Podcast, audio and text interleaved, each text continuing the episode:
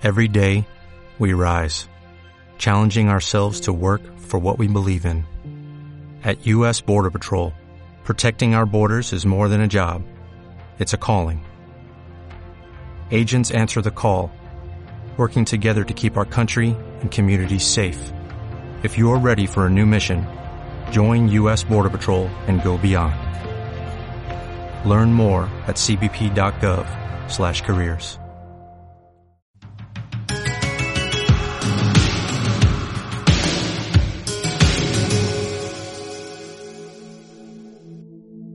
Hoy vamos a tener un breve paréntesis en nuestra serie de Eclesiastés para ocuparnos de un mensaje que es necesario que escuchemos aquellos que estamos comprometidos con la predicación del Evangelio, algo que no debemos olvidar, pero también ah, sirve para motivar a otros a que también prediquen el Evangelio y así cumplir con la gran comisión que el Señor Jesús dejó a todos sus discípulos. El mensaje de hoy entonces lleva por nombre un encargo solemne. Siempre será de mucha importancia escuchar las palabras de alguien más sabio y de mayor experiencia que nosotros. Imagínate las palabras de un hombre que a través de su vida ha dejado un legado impresionante, es reconocido, ha ganado el respeto por la actividad que ha desempeñado. Él sabe que su vida avanza y que está en la última etapa de ella, reconociendo entonces que pronto va a morir. Imagínate que este es un empresario famoso. Y en una plática muy seria, él te hace una serie de encargos, Toma en cuenta que, como dije, no es un hombre común. ¿Cómo tratarías las palabras que te hace, los consejos y sobre todo el encargo de cómo seguir con la obra en la que tanto se ha empeñado? Es más, está tan comprometido que ha estado a punto de morir por ella un sinfín de veces. Ha dejado muchas cosas y ha entregado su vida por completo. ¿Qué harías? Sin duda alguna, si recibiéramos este encargo deberíamos de prestar toda la atención posible con el fin de cumplirlo al pie de la letra. Hoy nos vamos a centrar en una porción de una carta que, sin duda, debe de hacernos meditar en la importancia de tal encargo que aún tiene vigencia y urgencia para nosotros el día de hoy. Acompáñeme por favor a la segunda carta del apóstol Pablo a Timoteo capítulo 4 y nos vamos a ocupar de los versos 1 al 8. En la porción que vamos a leer no es un empresario ni un magnate de la política o cosas así. Es un hombre llamado por el mismo Jesucristo para servirlo, que ha plantado y cuidado gran cantidad de iglesias. En una de sus cartas dijo que no tenía más campo para predicar en las regiones en las cuales se había encontrado trabajando y ahora, pues sus intenciones eran expandirse más. Él, en una de esas cartas a un discípulo llamado Timoteo, un joven que estaba liderando y plantando eh, iglesias también, él le hace una serie de encargos y hoy nos vamos a ocupar de uno de ellos. Acompáñame pues a leer 2 de Timoteo, capítulo 4, versos 1 al 8. Te encarezco delante de Dios y del Señor Jesucristo, que juzgará a los vivos y a los muertos, en su manifestación y en su reino, que prediques la palabra, que instes a tiempo y fuera de tiempo, redarguye, reprende, exhorta con toda paciencia y doctrina porque vendrán tiempos cuando no sufrirán la sana doctrina, sino que teniendo comezón de oír, se amontonarán maestros conforme a sus propias concupiscencias, y apartarán de la verdad el oído y sobreverán a fábulas. Pero tú sé sobrio en todo, soporta las aflicciones, haz obra de evangelista, cumple tu ministerio, porque yo ya estoy para ser sacrificado, y el tiempo de mi partida está cercano. He peleado la buena batalla, he acabado la carrera, he guardado la fe. Por lo demás, me está guardada la corona de justicia, la cual me dará el Señor, juez justo en aquel día, y no solo a mí, sino también a todos los que aman su venida. Para el estudio de este pasaje, vamos a dividirlo en tres encabezados que nos ayudarán a comprender el encargo solemne de Pablo a Timoteo. Vamos entonces al primero, la solemnidad y objeto del encargo. En este primer encabezado vamos a ver el encargo como tal. Mira el verso 1. Pablo dice, te encarezco delante de Dios y del Señor Jesucristo. Él está exhortando o encargando a Timoteo de una manera solemne. Pone como testigos al Padre y a Jesucristo, el Hijo, que juzgará a los vivos y a los muertos en su manifestación y reino. Es decir, el Hijo va a regresar y va a juzgar a los vivos, aquellos que cuando Él regrese estén ocupándose de las actividades cotidianas, y a los muertos, aquellos que hayan ya fallecido, que serán vueltos para presentarse delante de Él. El regreso de Jesús, el establecimiento pleno de su reino y el juicio es inminente. Es decir, es seguro y nadie puede evitarlo. Pasará. Antes de dar el encargo, Pablo quiere que Timoteo comprenda y recuerde esta verdad que usa para que él comprenda la relevancia de tal encargo. Timoteo, delante de Dios y del Señor Jesucristo que viene, que juzgará y establecerá su reino, te encargo. Con esto vemos que no es un encargo común, sino es uno solemne, relevante, con peso. Ahora pasemos al encargo como tal, verso 2. Que prediques la palabra, que instes a tiempo y fuera de tiempo, redarguye, reprende, exhorta con toda paciencia y doctrina. Pablo dice, predique la palabra, que proclames, lo que hace un emisario de un rey, que da un mensaje oficial como si fuera un embajador, plenamente autorizado para darlo. Pero ¿qué palabra debe predicar? El Evangelio. Ese fue el mensaje que los apóstoles predicaron. Hablando especialmente de Pablo, tenemos una síntesis de ese evangelio que él predicaba en 1 Corintios capítulo 15. Él dice, Además, les declaro, hermanos, el evangelio que os he predicado, el cual también recibiste, en el cual también perseveran, por el cual, asimismo, si retienen la palabra que os he predicado, son salvos, si no creíste en vano. Porque primeramente os he enseñado lo que asimismo recibí que Cristo murió por nuestros pecados conforme a las Escrituras y que fue sepultado y que resucitó al tercer día conforme a las Escrituras. Él dice a la iglesia, yo recibí el Evangelio, ese Evangelio se los prediqué. ¿Pero en qué consiste? En que Cristo murió por nuestros pecados, según las Escrituras. Guarda eso. Y fue sepultado, y resucitó igualmente, conforme a las Escrituras. El Evangelio que predicó, esa palabra que está encargando a Timoteo que predique, está basada en la Escritura. No es algo nuevo, no es algo diferente, es el cumplimiento de esa Escritura en Cristo. Cristo es el centro del Evangelio. La base del Evangelio es la palabra, y la palabra tiene como centro a Jesús. Mira cómo termina el capítulo 3, verso 15. Y que desde la niñez, de 2 Timoteo, y que desde la niñez has sabido las sagradas escrituras. Nuevamente, las sagradas escrituras, las cuales te pueden hacer sabio para la salvación por la fe que es en Cristo Jesús.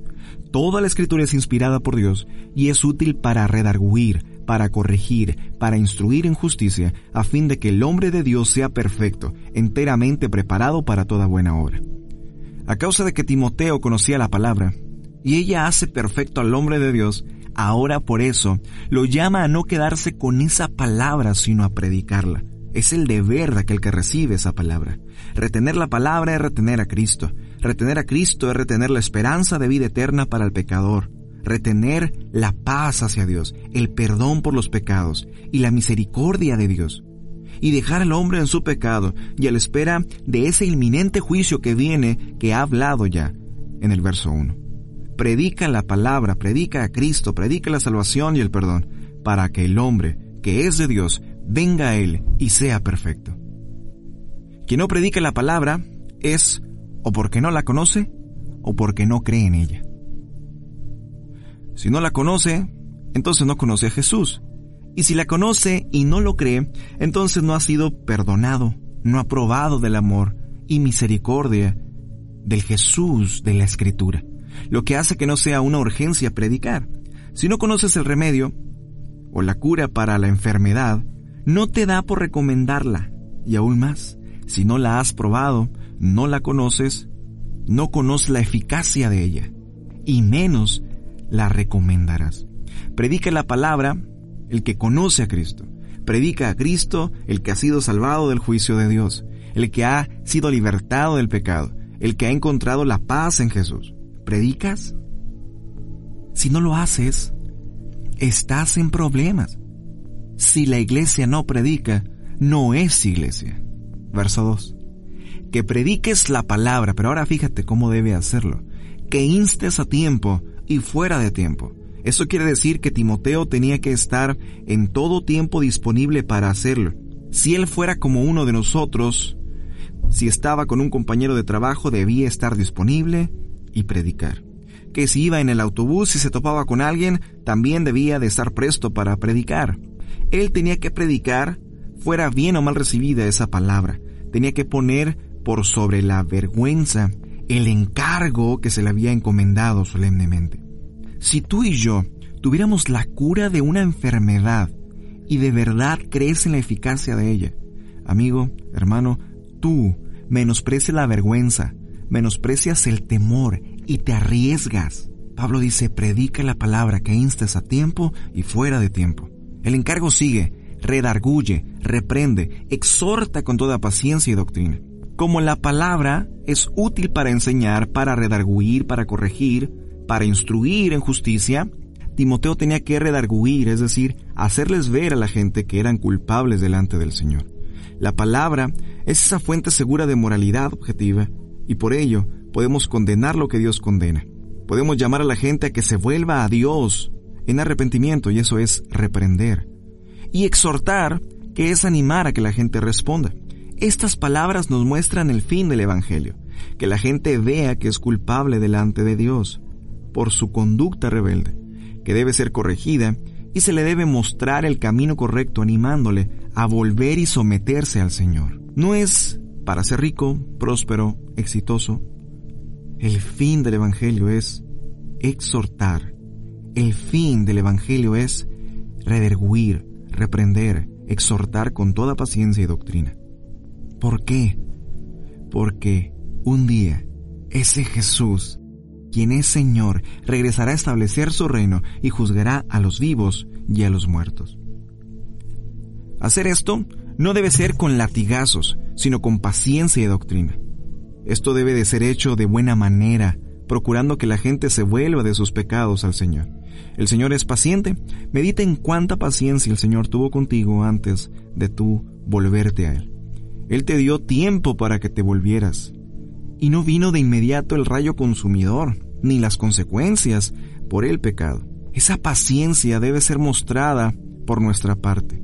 Desde luego debemos predicar con paciencia, pero con urgencia. Dios está teniendo paciencia, pero también demanda urgentemente que el pecador se arrepienta. El peligro es eterno. Así que debemos animar al pecador a volverse al Señor, a reprenderlo, pero ser pacientes en carácter. Debe ser entonces con paciencia, pero también con toda doctrina. ¿Qué significa esto? Quiere decir que debes enseñarlo. No solo decirle arrepiéntete pecador, sino poner una enseñanza que reafirme y que sustente el llamado que estás haciéndole al pecador. Mira un ejemplo. Alguien tiene problemas con la codicia. Debes de redarguirlo, hacerle ver que es culpable. Debes exhortarlo a no ser así.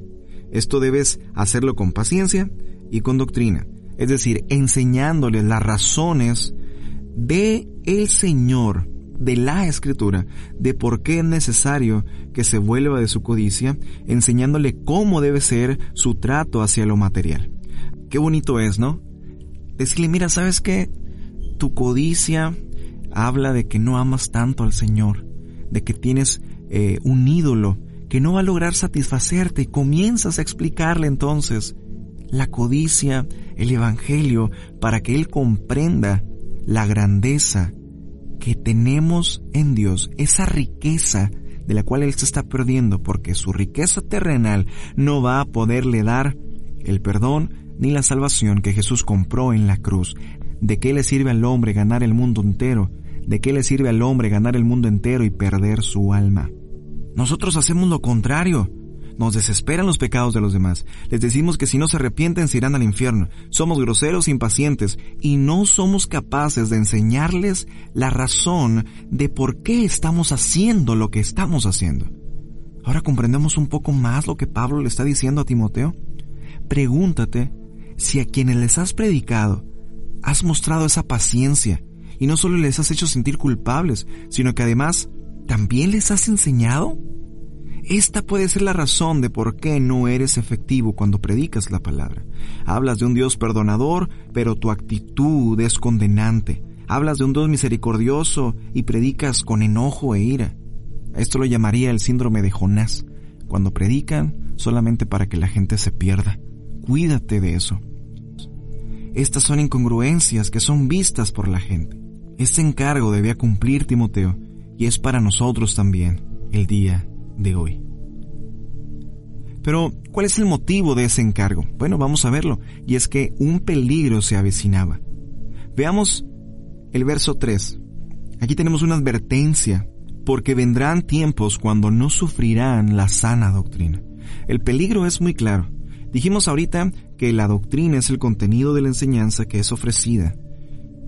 Esa sana doctrina es una sana enseñanza, es enseñar el Evangelio de una manera íntegra. Pablo dijo, lo que yo recibí, también se los di, también se los prediqué.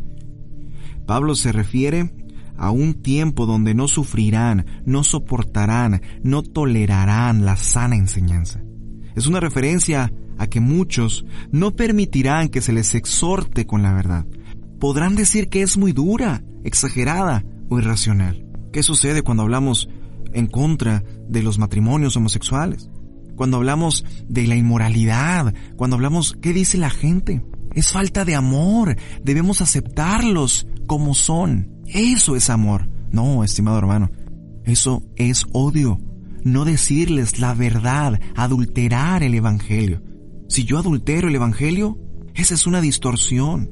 Y como Pablo dice a los Gálatas, ya no es el Evangelio. Si quito o pongo, no es el Evangelio. Pablo estaba consciente de que el Evangelio en un futuro podría ser distorsionado, y eso representaba un peligro verdadero es como si te tomaras un medicamento que no te va a curar porque los compuestos que contiene están completamente desbalanceados. Pablo entonces llama a Timoteo a estar alerta de esos tiempos y de la enseñanza. El verso continúa diciendo, sino que teniendo comezón de oír, se amontonarán maestros conforme a sus propias concupiscencias, y apartarán de la verdad el oído, y se volverán a las fábulas a causa de querer escuchar cosas nuevas, novedosas, o de acuerdo a sus concupiscencias, maestros, personas encargadas de la enseñanza, comenzarían a escuchar otras cosas. O gente que es enseñada iba a buscar otras cosas que le satisfacieran. ¿Qué es la concupiscencia? Son los deseos corrompidos del hombre. Imagínate que luchara alguien con el pecado. Vamos a decir que es el amar a las riquezas, la codicia. ¿Qué me gustaría tener que me gustaría tener lo mejor, que quiero ser exitoso en mi vida. De eso hablamos, de eso hemos estado hablando las semanas pasadas en Eclesiastés. Pero ¿qué sucedería si vas a una iglesia que te dice, lo principal de la vida no son los bienes o la riqueza, sino es la piedad?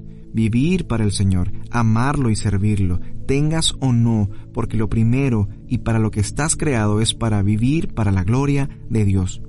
Si yo fuera una persona que amara mi pecado, que amara las riquezas, me iba a sentir agredido, ofendido.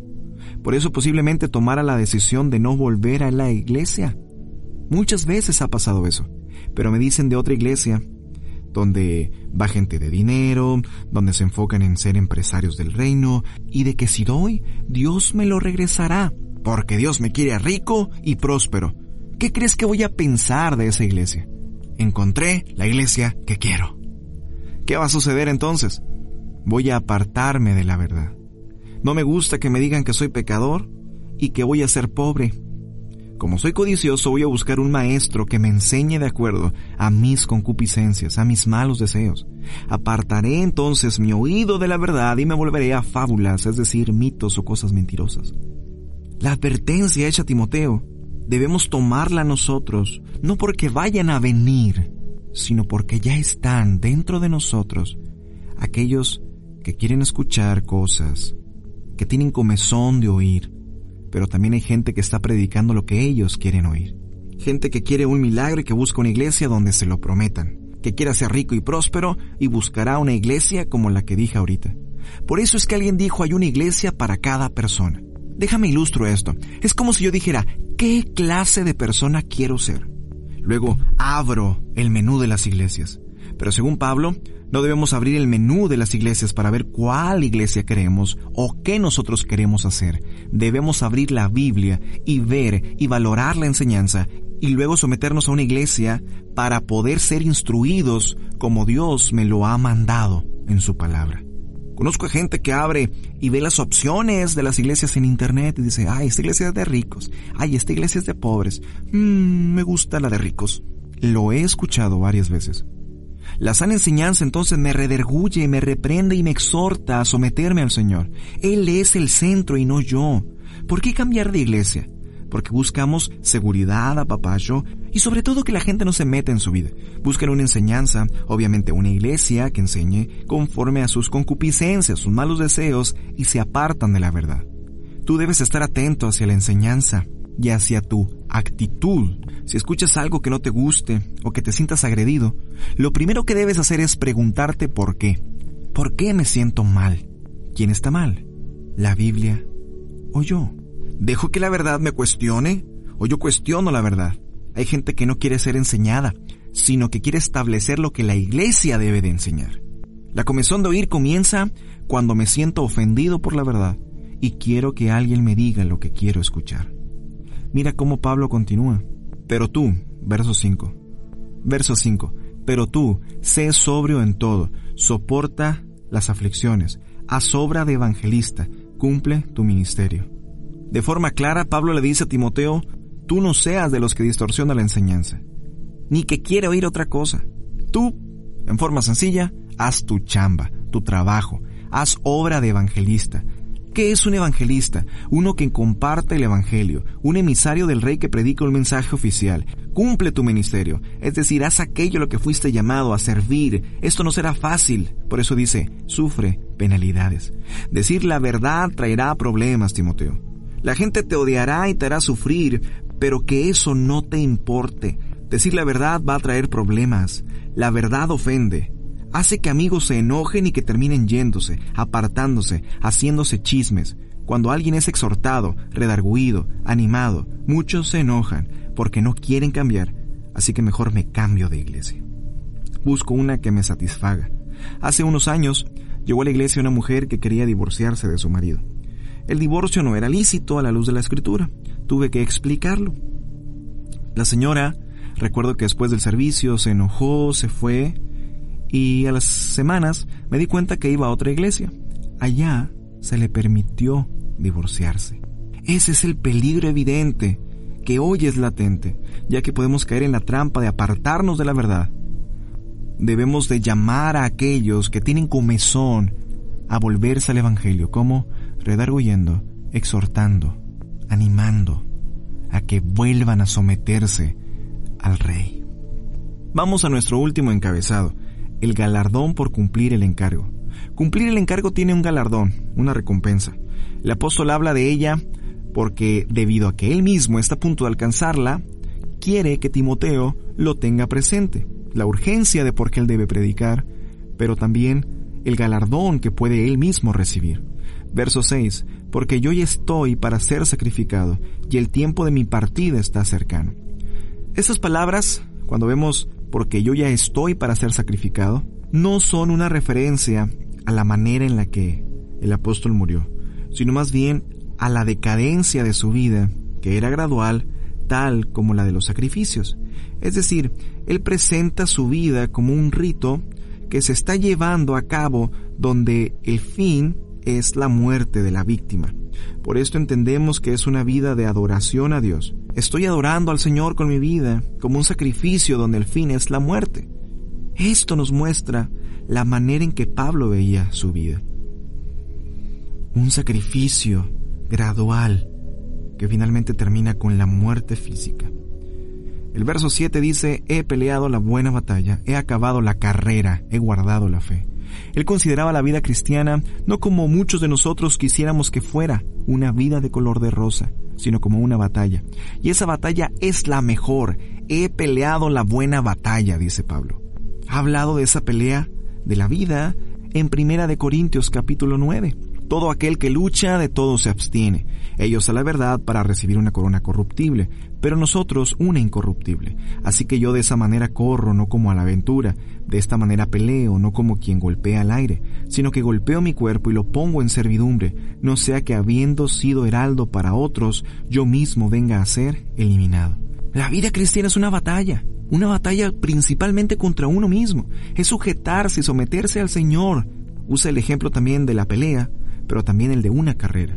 Yo anhelo, y espero que tú también, terminar la carrera. No se trata de los que comienzan, se trata de los que terminan. Es difícil escuchar de gente perdida en el pecado decir, yo y mi esposa íbamos a una iglesia, yo de pequeño iba a una iglesia, etc.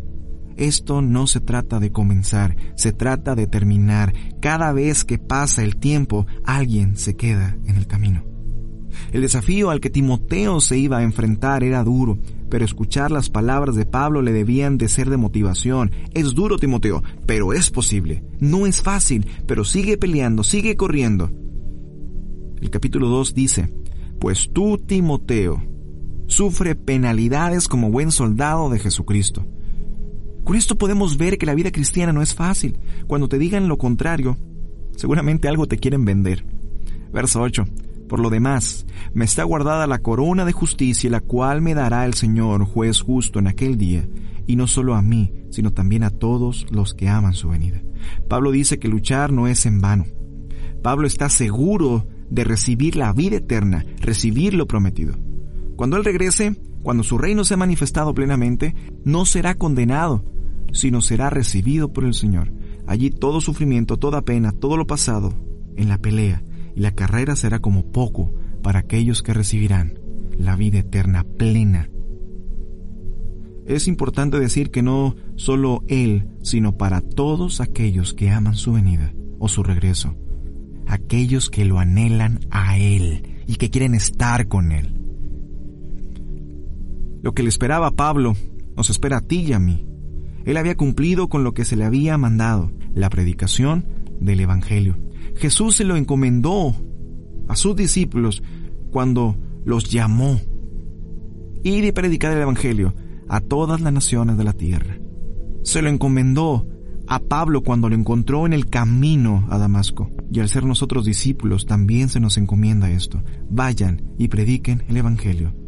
Y ese es el mandato de hoy para nosotros. Es el encargo solemne que también debemos de tomar porque el Señor está a punto de venir, de regresar y juzgar a los vivos y a los muertos. Tú y yo entonces debemos de cumplir con la gran encomienda de Jesús, como lo hizo Pablo, como lo hicieron los apóstoles, como lo hizo Timoteo. Fue un llamado no solo para ellos, sino para nosotros, para los discípulos de todos los tiempos. Vivimos hoy el encargo solemne. Entonces, hoy vimos el encargo solemne de Pablo a Timoteo y sigue vigente para nosotros.